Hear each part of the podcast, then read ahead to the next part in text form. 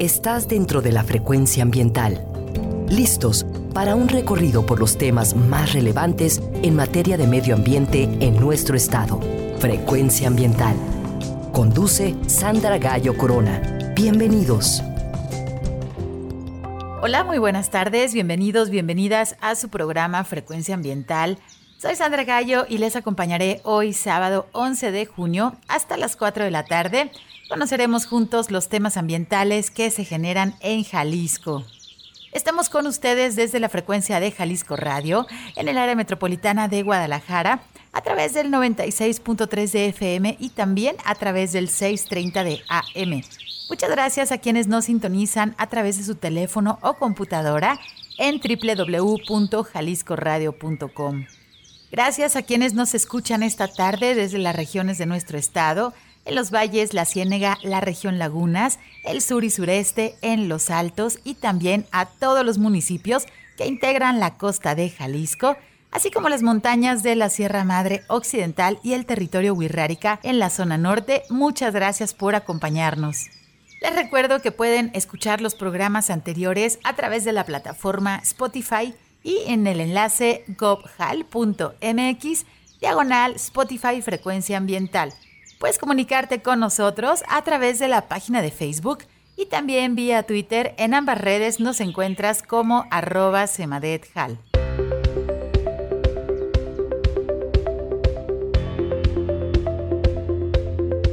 recordamos que si necesitas realizar algún trámite en la Secretaría de Medio Ambiente y Desarrollo Territorial, el horario de la ventanilla es de 9 de la mañana a las 5 de la tarde.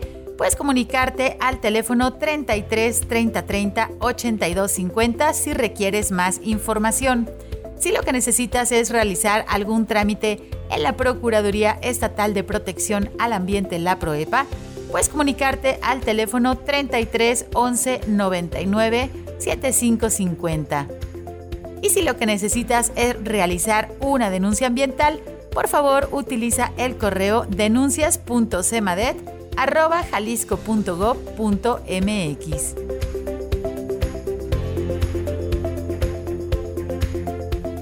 Te informamos que la CEMADET cuenta con una ventana digital en donde puedes realizar algunos trámites como la licencia ambiental única en materia atmosférica, también la solicitud como generador de residuos de manejo especial y puedes también tramitar tu cédula de operación anual.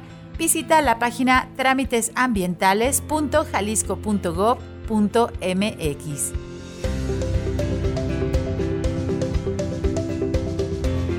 Te recordamos que aún estamos en la época crítica del estiaje. Aunque se han presentado algunas lluvias en nuestro estado, aún tenemos incendios forestales. Es muy importante que estemos al pendiente de nuestros bosques y nuestras selvas, por lo que pedimos tu colaboración para prevenir y reportar incendios forestales. Por disposición oficial, las quemas agropecuarias dentro del área metropolitana de Guadalajara están prohibidas. Ayúdanos con tu reporte en cuanto detectes humo en cualquier zona de nuestro territorio. Comunícate al número de emergencias 911, también puedes marcar al 800 incendio y también al Centro Estatal de Incendios Forestales al teléfono 33 36 36 82 52. Las actualizaciones del combate a incendios forestales que realizan todas las brigadas en nuestro estado son publicadas a través de la cuenta de Twitter arroba semadethal, donde puedes dar seguimiento. Recuerda que el fuego no es un juego.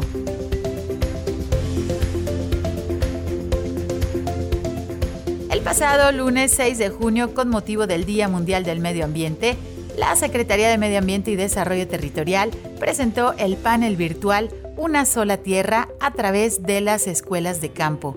Te invitamos a conocer este esquema desarrollado por la Organización de las Naciones Unidas para la Agricultura y la Alimentación, la FAO, y que son aplicadas por las juntas intermunicipales de medio ambiente en el estado de Jalisco.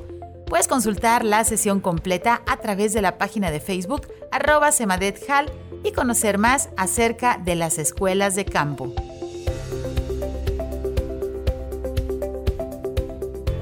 Con el propósito de fortalecer las estrategias de conservación, el gobierno de Jalisco, a través de la Secretaría de Medio Ambiente y Desarrollo Territorial y el organismo público descentralizado Bosque La Primavera, en conjunto con la Comisión Nacional Forestal, firmaron un convenio de colaboración con 10 núcleos agrarios, lo que permitirá, a través del pago por servicios ambientales, la realización de un programa para mejores prácticas de manejo asociadas con la vigilancia y monitoreo de las plagas, al manejo del fuego a través de la apertura y el mantenimiento de brechas cortafuego, la realización de líneas negras, el manejo de combustibles, la adquisición de equipo y herramientas para las brigadas de atención a incendios, y el desarrollo de acciones que promuevan la restauración de los ecosistemas.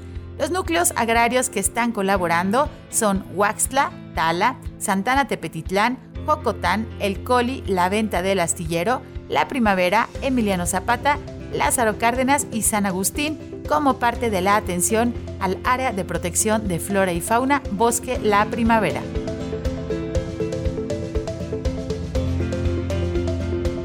Durante la primera semana de junio se llevó a cabo la instalación del Consejo Ejecutivo de la Alianza Empresarial por el Clima en Jalisco.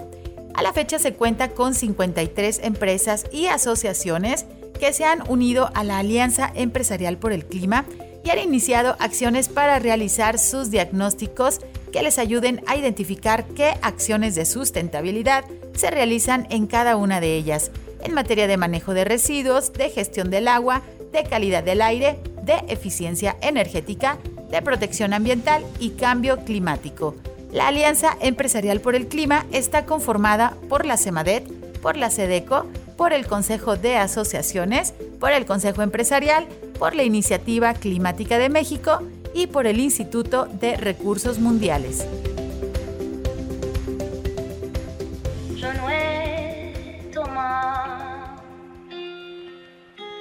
Pero me voy a tomar un traguito ahora. Y sé que lo que más espero, lo más que se me enamora. Tres, siete, diez, ya no me dejes, pero si al ver digo tu nombre ya verás quién es. Soy el perro a tus pies que te muerde la costilla y las estrellas brillan. La luna se sienta en su silla. Que toma luna.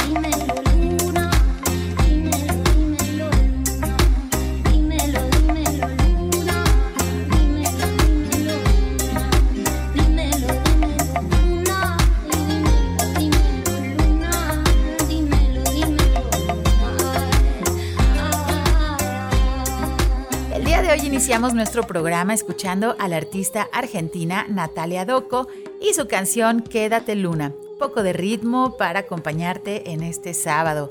Hoy en Frecuencia Ambiental vamos a platicar con ustedes acerca del océano, el ecosistema más extenso que existe en nuestro planeta y que en realidad conocemos muy poco.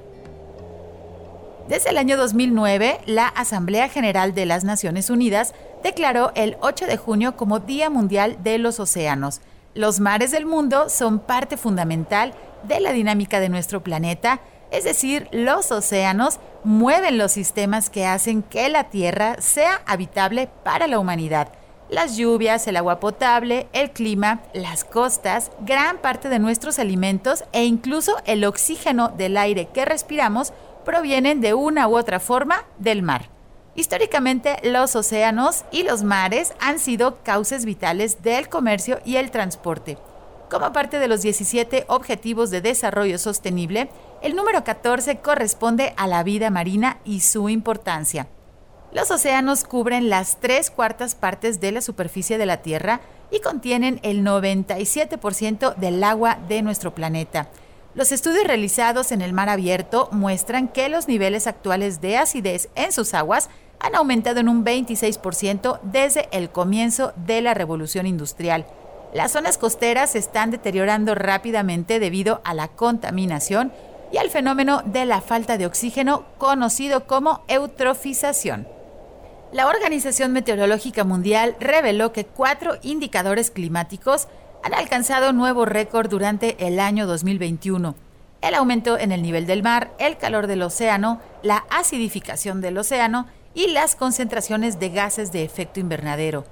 El océano produce más del 50% del oxígeno del planeta y es la principal fuente de sustento de más de mil millones de personas. Las industrias basadas en el océano emplean alrededor de 40 millones de personas. Sin embargo, las actividades humanas están desgastando los recursos y la biodiversidad de los océanos. Más de un tercio de las poblaciones de peces en el mundo se explotan a niveles biológicamente insostenibles. Una parte importante de los arrecifes de coral ha sido destruida y la contaminación por plásticos ha llegado a las islas más remotas del planeta y a las fosas oceánicas más profundas. Es hora de tomar conciencia de que para alcanzar los objetivos de desarrollo sostenible y los objetivos del Acuerdo de París sobre el cambio climático, es urgente emprender una acción colectiva para revitalizar nuestros océanos. Esto implica encontrar un nuevo equilibrio en nuestra relación con el medio marino, implica trabajar junto con la naturaleza y no contra ella, y además crear alianzas inclusivas y diversas entre todas las regiones y todos los sectores y comunidades para colaborar de forma creativa en la búsqueda de soluciones oceánicas. Nos encontramos en la década de la restauración de los ecosistemas y en la década de las ciencias oceánicas para el desarrollo sostenible de las Naciones Unidas. Debemos aprovechar las tecnologías tan avanzadas que existen para conocer mejor nuestros mares y también debemos impulsar la concientización, la educación ambiental y las mejores prácticas relacionadas con el océano. Tú puedes ayudar no dejando basura en las playas y respetando a la fauna silvestre. Vamos a ir a nuestro primer corte, ya está nuestro invitado con nosotros. Regresamos en unos minutos, estás en Frecuencia Ambiental. Frecuencia Ambiental. Vuelve en unos momentos. Quédate con nosotros. Estás sintonizando Frecuencia Ambiental. Continuamos.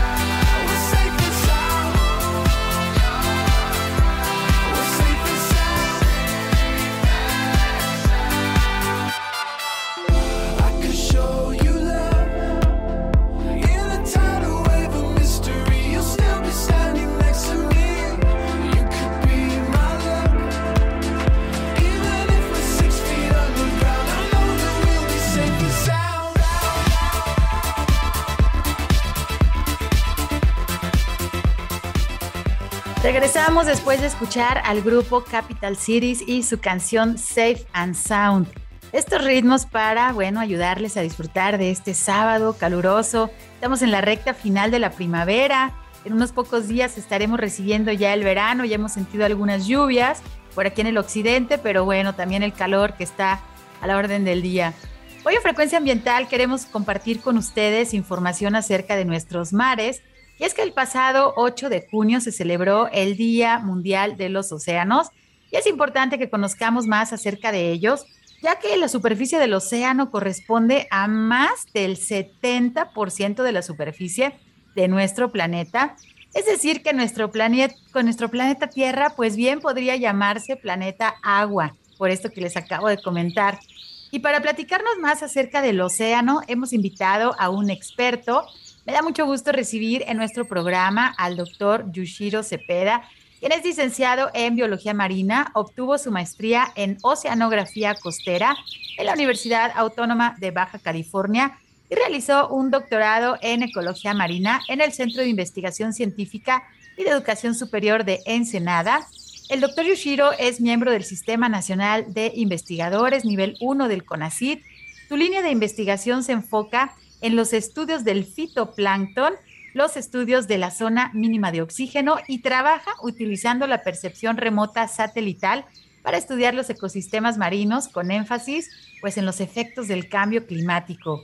Actualmente es profesor investigador de la Universidad Autónoma de Nayarit y es el coordinador de la unidad especializada de percepción remota satelital de ecosistemas continentales y oceánicos, Perseo. Bienvenido, doctor Yoshiro. Buenas tardes, ¿cómo estás? Muy buenas tardes, Sandra. Muchas gracias por esta invitación y con un gusto de, platicar contigo por este medio.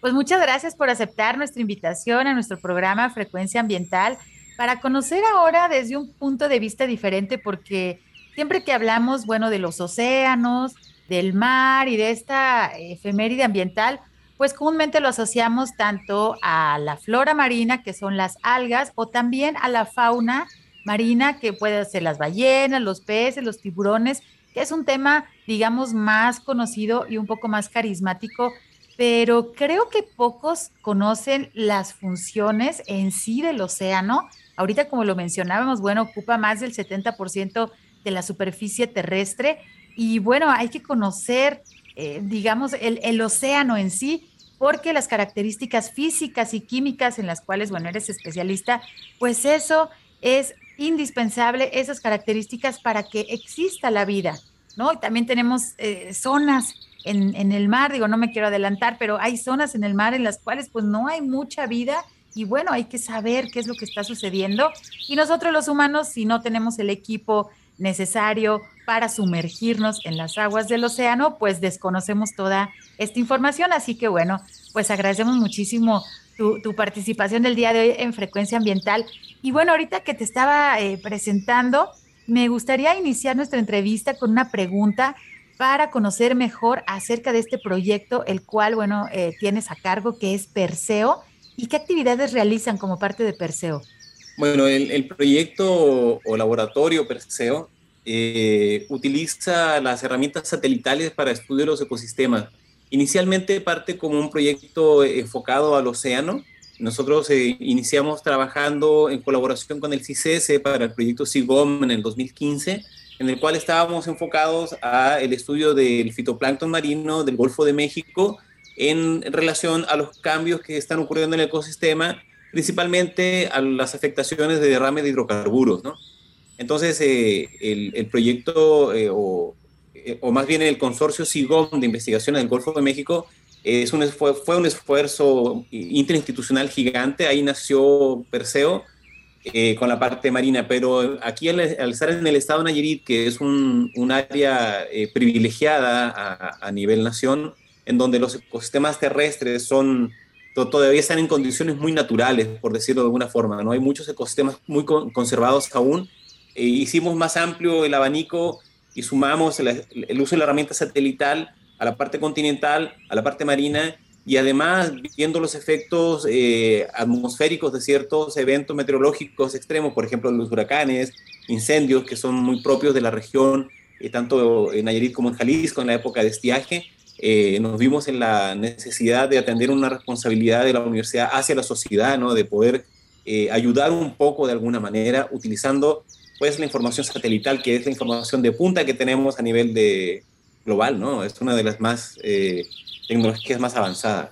Pues muy interesante y sí, obviamente sacarle todo el provecho a esos ya miles de satélites que están orbitando eh, a cierta altura, ¿no? Ya en el espacio, digamos.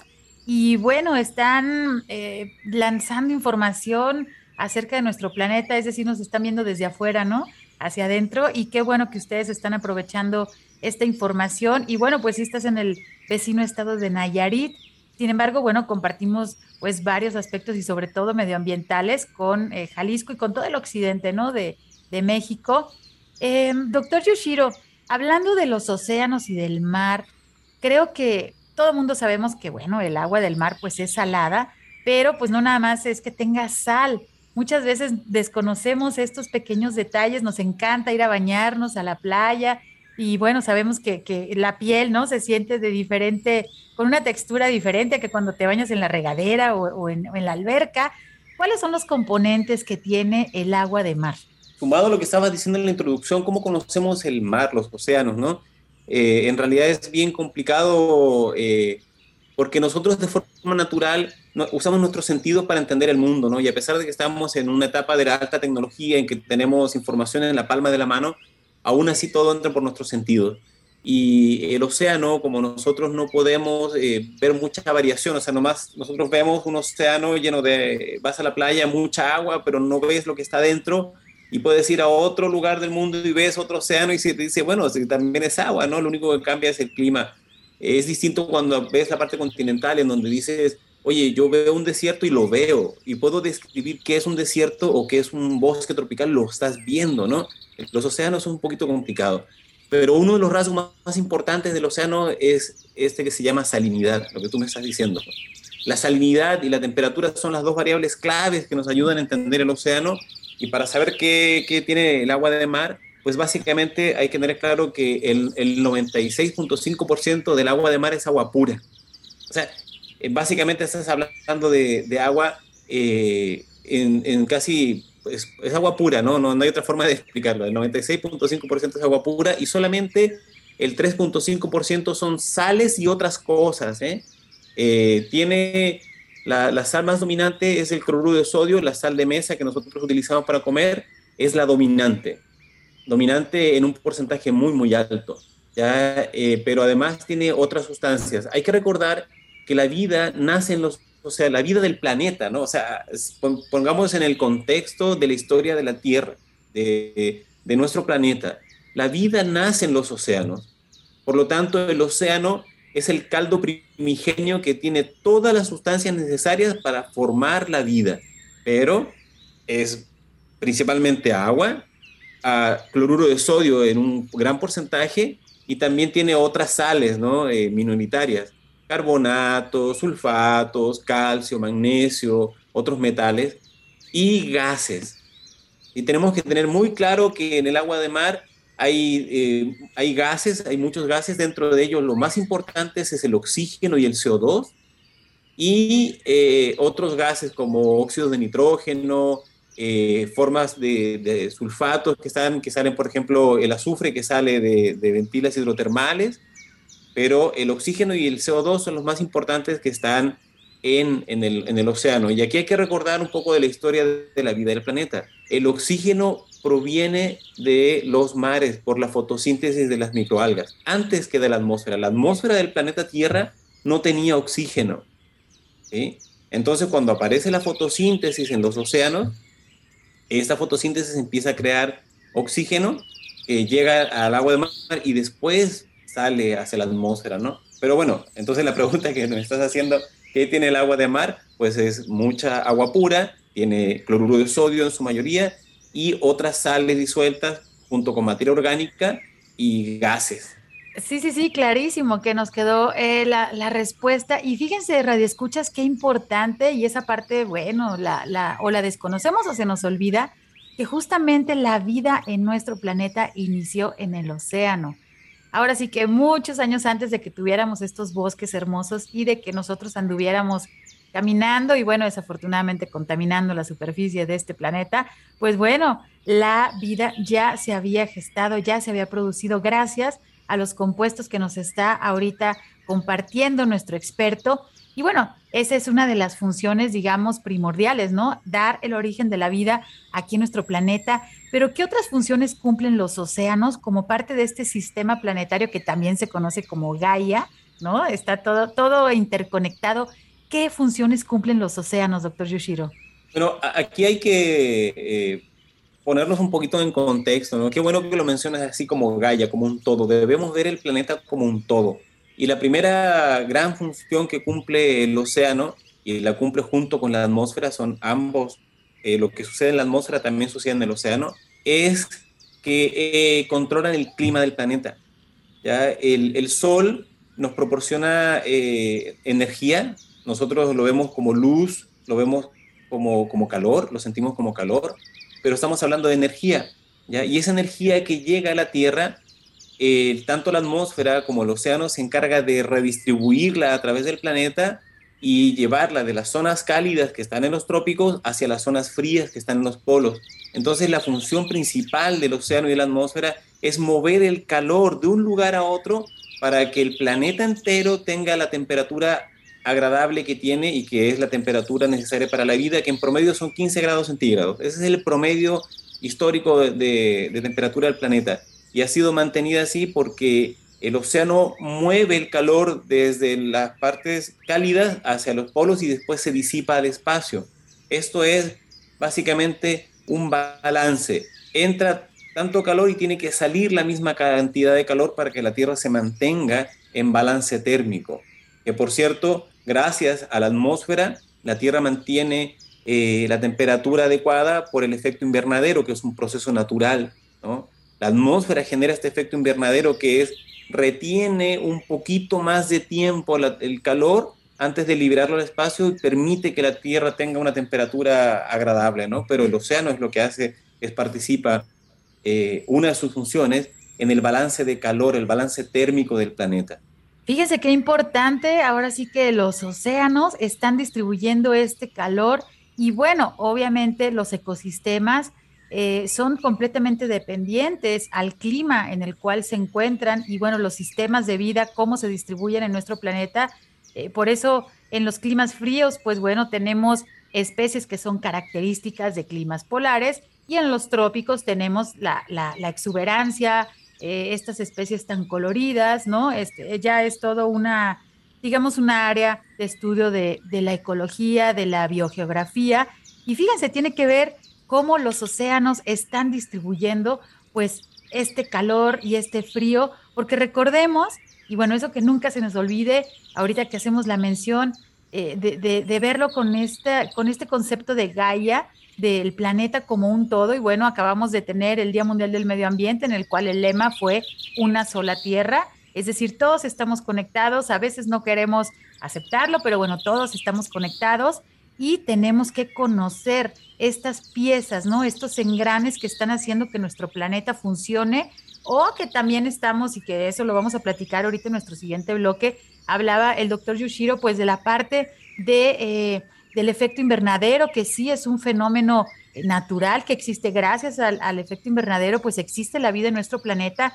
Sin embargo, a partir de que nosotros los humanos eh, comenzamos la industrialización de este planeta, ¿no? Que se genera eh, y se incrementa la quema de combustibles fósiles, bueno, pues tenemos estos gases, efecto invernadero, y entonces ahí sacamos de equilibrio, que es lo que nos está platicando ahorita el doctor, sacamos de equilibrio nuestro planeta y pues tenemos lo que es el calentamiento global y el cambio climático, como ya prácticamente lo estamos viviendo, pues en diferentes partes del mundo y a nivel local, qué tal esas tormentonas que están cayendo ya y esos periodos también de sequía y de calor intenso, pues bueno, eso es parte también la modificación de, los regímenes de lluvia, pues eso es parte de estos cambios que se están realizando y que eh, pues las investigaciones nos indican que se debe justamente pues a, esta, a este exceso de gases de efecto invernadero. Y pues fíjense, los océanos están ayudando a regular el clima en todo el planeta. Y ahorita vamos a tener que ir a un corte.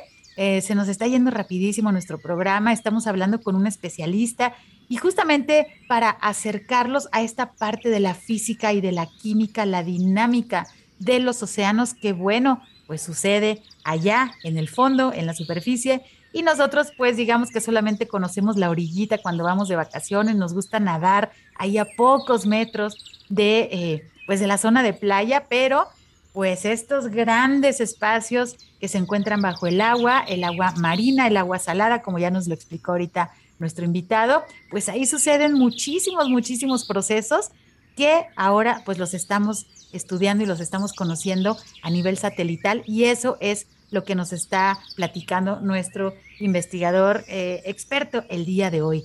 Vamos a ir a nuestro corte de estación, regresamos en pocos minutos. Quédense con nosotros, estamos platicando acerca de los océanos. Regresamos, están en frecuencia ambiental. Frecuencia ambiental.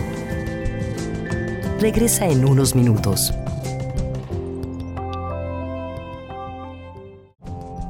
Estamos en la misma frecuencia.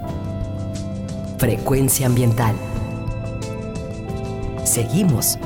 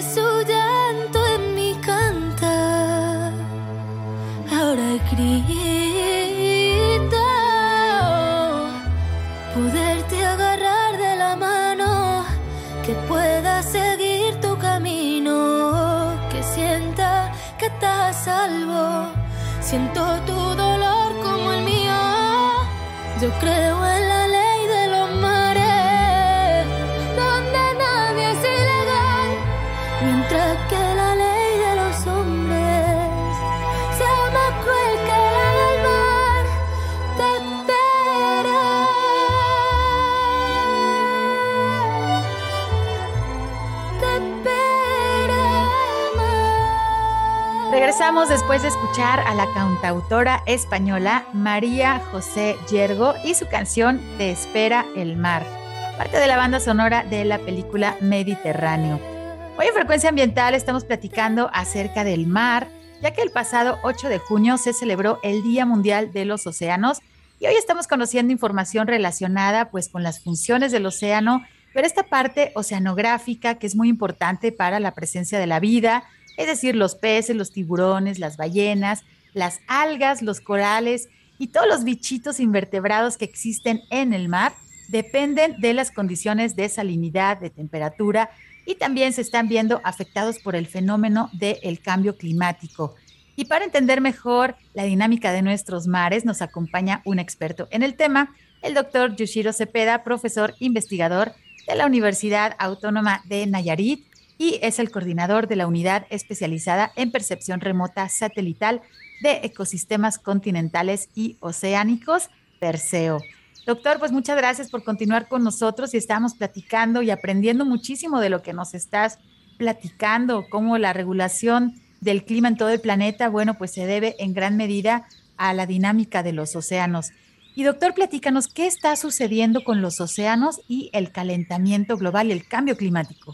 Eh, mi estimada Sandra, ese es un tema muy delicado, eh, ameritaría una, una, plática muy larga, pero vamos a tratar de, ser sintéticos, ¿no?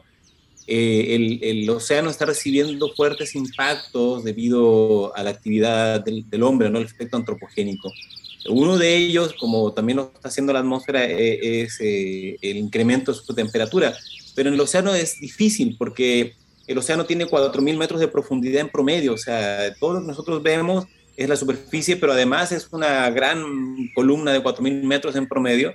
Entonces, eh, eh, no es que se empiece a calentar eh, todo el océano, pero lo que está sucediendo es que la superficie, los primeros metros de la superficie del océano están absorbiendo ese, ese exceso de calor y eso hace difícil el intercambio de propiedades entre la superficie y lo que está por debajo, ¿no? Porque se incrementa la diferencia de temperatura caliente arriba y el océano es básicamente frío por debajo, ¿no? Estamos hablando que debajo de 50 metros de profundidad ya la temperatura son de 10 grados, 15 grados o menos, y bajo 100 metros, bajo 100 eh, metros ya va bajando a 8, 10 grados, a 8, 5 grados, y todavía bajo 1000 metros la temperatura llega entre 2 a 5 grados, ¿no? El océano profundo es muy, muy frío, ¿ya?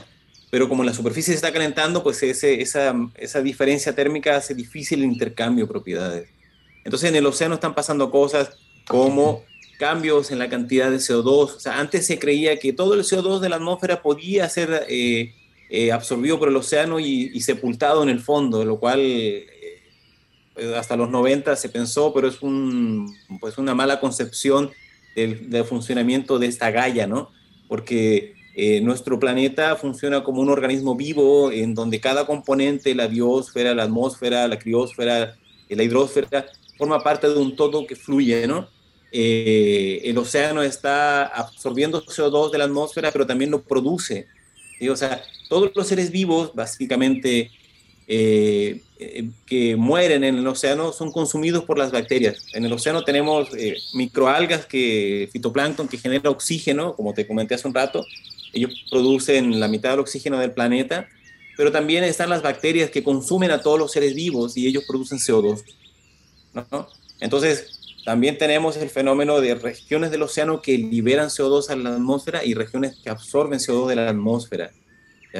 Otro, otro problema que tiene el océano actualmente es que con ese mismo efecto de que está entrando CO2 al océano, se está alterando la química del océano y se está produciendo un fenómeno que se conoce como acidificación. El, el océano tiene un pH cercano a 8.2. pH es la medición del grado de acidez o de basicidad de algo, no es química general, nos enseñan eh, que hay cosas ácidas y otras no. Entonces el, océano tiene un pH cercano al, mismo pH del cuerpo humano, ¿no? Nosotros tenemos también un pH cercano, 8 punto y algo. Y tenemos que mantenernos en ese pH para que las reacciones químicas que ocurren ahí ocurran de la forma correcta. Entonces lo que está sucediendo es que con ingresar CO2 a a la atmósfera estamos alterando el ciclo de lo que se llama de los carbonatos. Y ese ciclo de los carbonatos controla el pH del agua de mar.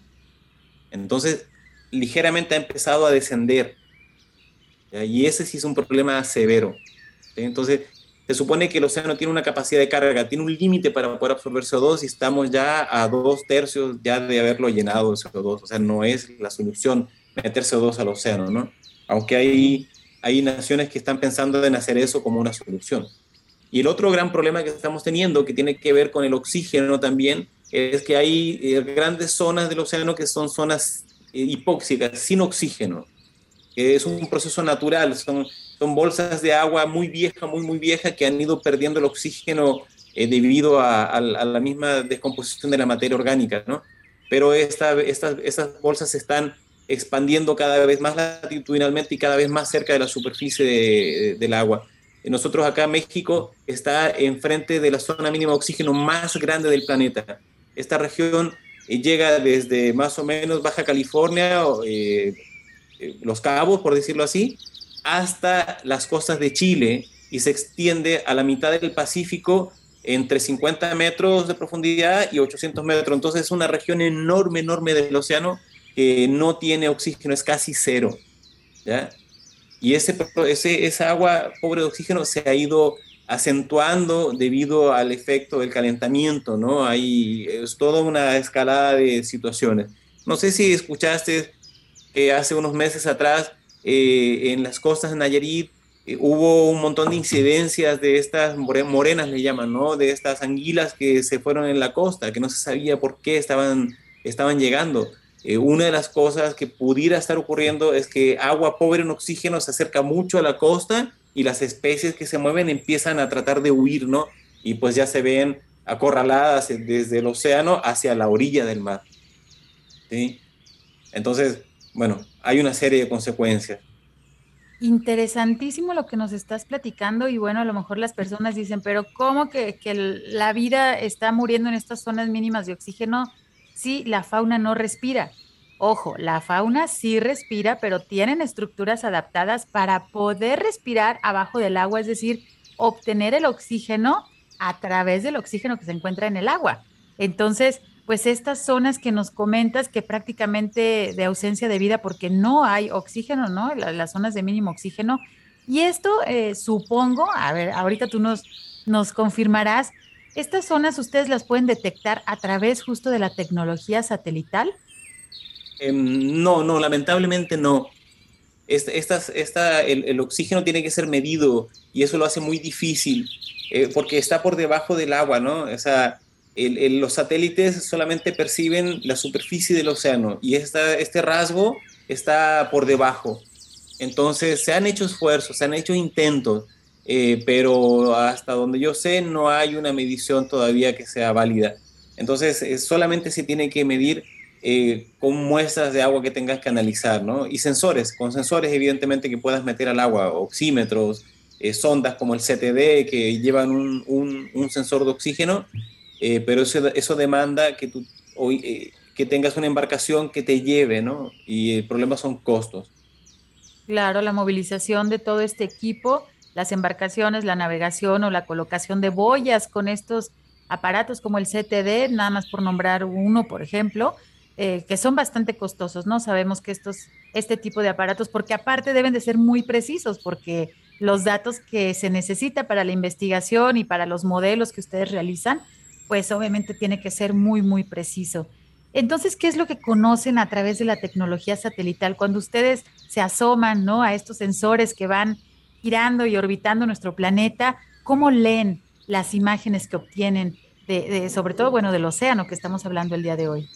Claro, mira, eh, para puntualizar un poco, eh, hay que mencionar que en este momento eh, la NASA y la Agencia Espacial Europea eh, están tomando mediciones del planeta completo de cerca de más de 30 variables ambientales, dentro de las cuales dos de las más importantes es vegetación en la Tierra y fitoplancton en el mar, que son la base de las cadenas alimenticias, que son lo que mantienen la vida en el planeta, ¿no?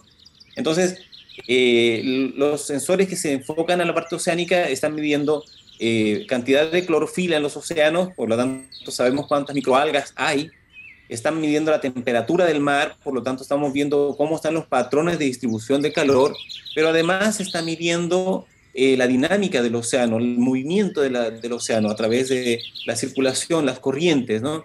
Son otros satélites que están tomando esos datos. También se mide eh, oleaje, mareas, el movimiento mismo, la dinámica. Eh, otras variables que estamos tomando, evidentemente son atmosféricas, energía del viento que, llega al océano, pero todos estos se traducen, todos estos números, porque finalmente son mediciones, números que toman los satélites, se traducen en mapas. Y normalmente esos mapas, para poder nosotros entenderlos, los, los pintamos de colores, por decirlo de una forma sencilla, ¿no? Típicamente ponemos eh, valores eh, muy bajos y valores muy altos con colores extremos. Por ejemplo, azul para lugares fríos y rojo para lugares calientes, en el caso de la temperatura. Entonces, nosotros lo que vemos es esos patrones espaciales en colores, pero básicamente lo que se hacen son estadísticas generales eh, básicas para poder sacar, eh, cuantificar valores, ¿no? Lo que hacemos básicamente, como tú dijiste, modelos, es eh, la parte numérica. Nos interesa saber cuánto, cuántas microalgas hay, cuánta biomasa hay, cómo cambian el tiempo. Por ejemplo, en primavera, en primavera cuando hay crecimiento del fitoplancton y es sumamente importante para las partes de las pesquerías y para la parte ecológica, eh, cómo está funcionando los ritmos de los procesos oceánicos, ¿no? Entonces, afortunadamente tenemos esas mediciones del fitoplancton, más mediciones que tienen que ver con la parte eh, del clima, de temperatura y la parte dinámica. Entonces podemos hablar, a, analizar toda la historia completa, por suerte. Por suerte, justo. Y ahorita que mencionas la palabra dinámica, pues recordemos, tanto en la atmósfera, el aire es un fluido y obviamente pues el agua, el océano es otro fluido. Entonces, esto que nos platica el doctor Yushiro está en constante movimiento y eso es lo que están analizando a través de los satélites, que por ahí les invitamos también a que, bueno, eh, se metan a los buscadores. Hay bases de datos, sí son un poquito especializadas, pero hay bases de datos públicas de tanto la Agencia Espacial Europea como de la NASA. En verdad es arte que, que, se ve desde el espacio. Son imágenes muy bonitas que bueno, no, si ustedes se ponen a buscarlas, no es necesario que las interpreten, pero sí que las disfruten y que conozcan otra perspectiva desde nuestro planeta, pues ahora sí que desde el espacio. Eh, doctor Yoshiro, ¿el océano realmente está subiendo su nivel, así como lo hemos escuchado? Y, y si sí, ¿cómo podemos saberlo? Ah, bueno, mira, esa es una pregunta muy interesante porque normalmente nosotros no, nuestros ojos no tienen la capacidad de ver, cuando estamos en la orilla de la playa no percibimos eh, que el océano eh, no, eh, es plano, ¿no? O sea, uno cree que está plano. El océano no es plano, el océano está lleno de domos, de valles, está lleno de, una topografía muy irregular, solamente que, son diferencias en centímetros a, metros, no es como una montaña de cientos de metros, ¿no? no son diferencias que van de centímetros a metros, que tienen que ver con el oleaje, tienen que ver con ondas que van viajando y mm, se ve todos estos cambios de, nivel. Pero lo más preocupante es, eh, no es el cambio de nivel es un proceso natural, ¿no? A lo largo de la historia del planeta han habido periodos de glaciaciones y de descongelamiento que han generado cambios del nivel. Eso significa que la playa que la conocemos ahora no estaba ahí eh, todo el tiempo, ¿no? Eh, actualmente con el descongelamiento acelerado de los, de los, de los casquetes polares, eh, sí, sí, se está dando un incremento en el, en el nivel de, del mar y lo que se está preveniendo en los modelos son inundaciones. inundaciones en aquellas regiones eh, bajas, ¿no? En zonas donde tenemos cercano al nivel del mar o por debajo del nivel del mar, ya en distintas partes del planeta. Entonces se espera que en los siguientes eh, dos décadas tengamos eh, eh, que se acentúen este tipo de, problemas, que sí son delicados, ¿no? Sí, sobre todo para las personas que habitan en la zona costera y que, bueno, está por ahí, que, no tienen mucha pendiente, ¿no? Está estos terrenos muy planos, digo, me parece, el estado de Nayarit tiene más de este tipo de, de terrenos planos cerca de la playa, Jalisco, pues colinda las, las cordilleras, ¿no? Montañosas que tenemos muy cerca de la, de la costa. Sin embargo, bueno, hay, hay zonas también que son vulnerables a justo lo que nos está comentando ahorita el doctor Yoshiro Cepeda. Y bueno, yo sabía que se nos iba a hacer muy breve este programa y me encanta poder llevar hacia ustedes este tema tan científico, la parte oceanográfica, la parte de la química, de la física de los océanos y aparte eh, pues bueno, yo reconozco el reto que, que, representa platicarlo a través de la radio, porque bueno, si estuviéramos en una conferencia presencial, podemos ver gráficos y estar por ahí entendiendo este, a la perfección y ahora a través de la imaginación, pues estamos viajando a las profundidades. Creo que a nosotros nos asusta cuando vamos a la playa y no pisamos.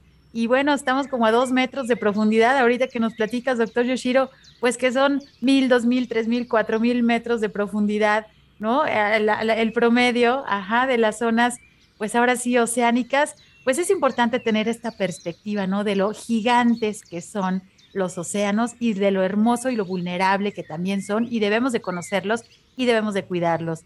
Eh, doctor, pues para cerrar nuestra entrevista, si nos puedes compartir alguna página en donde podamos conocer más acerca del proyecto que están ustedes realizando. Bueno, eh, tenemos la página del, del, proyecto que es perseo.one.mx. Ahí hay acceso a, dos productos importantes. Uno es el visualizador de mares y costas de México, donde ponemos a la disposición de, toda de todo el país, de toda la nación, información satelital eh, de los mares. Y también tenemos otro, otro que es el Observatorio Satelital de Nayarit, que es específico para el, monitoreo de, de, las condiciones atmosféricas y, del medio del estado de Nayarit, donde, donde estamos dando el seguimiento a los incendios forestales, dando el seguimiento a los pronósticos del tiempo y además estamos dando el seguimiento a los huracanes. ¿ya? Entonces ahí eh, hay una cosa muy interesante. Y lo otro que invitaría a la gente eh, que visite, hay una página de la NASA que está muy bonita, que es el World View, es un visualizador de todos los datos satelitales en tiempo real y solamente con un clic te va desplegando distintas capas, está muy sencillo de, usar y está muy, muy bonito eh, esa página de la NASA, el, WorldView. Pues muchas gracias, visiten, les invitamos a que visiten estos sitios, es eh, del proyecto Perseo y también a través de la NASA y exploren, exploren nuestro planeta. Hay muchísimos datos abiertos, que eso pues es para disfrutar, subirse al satélite y disfrutar de nuestro planeta.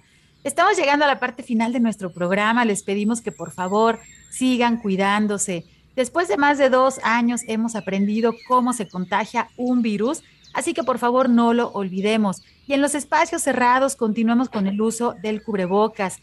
Cuidemos a la gente que nos rodea y cuidémonos a nosotros mismos. Quiero agradecer a nuestro invitado, doctor Yoshiro Cepeda. Muchísimas gracias por acompañarnos desde la ciudad de Tepic. Muchas gracias, Sandra, por la invitación. Un saludo a todo tu público que te está escuchando y pues mucho cariño. Cuídense. Muchísimas gracias y felicitaciones por este proyecto. Un, un, verdadero saludo hasta nuestro vecino estado de Nayarit. Muchas gracias también a mi compañero Marco Barajas por su ayuda en la producción desde la cabina de Jalisco Radio. Soy Sandra Gallo y les agradezco mucho su escucha. Se quedan con la programación de la JB Jalisco Radio. Que tengan muy buen fin de semana. Les esperamos el próximo sábado a las 3 de la tarde. Por hoy ha sido todo en Frecuencia Ambiental. Te esperamos el próximo sábado a las 3 de la tarde para seguir explorando los temas relevantes del medio ambiente de nuestro estado y más allá. Frecuencia Ambiental, una coproducción de la Secretaría de Medio Ambiente y Desarrollo Territorial y JB Jalisco Radio. Hasta entonces.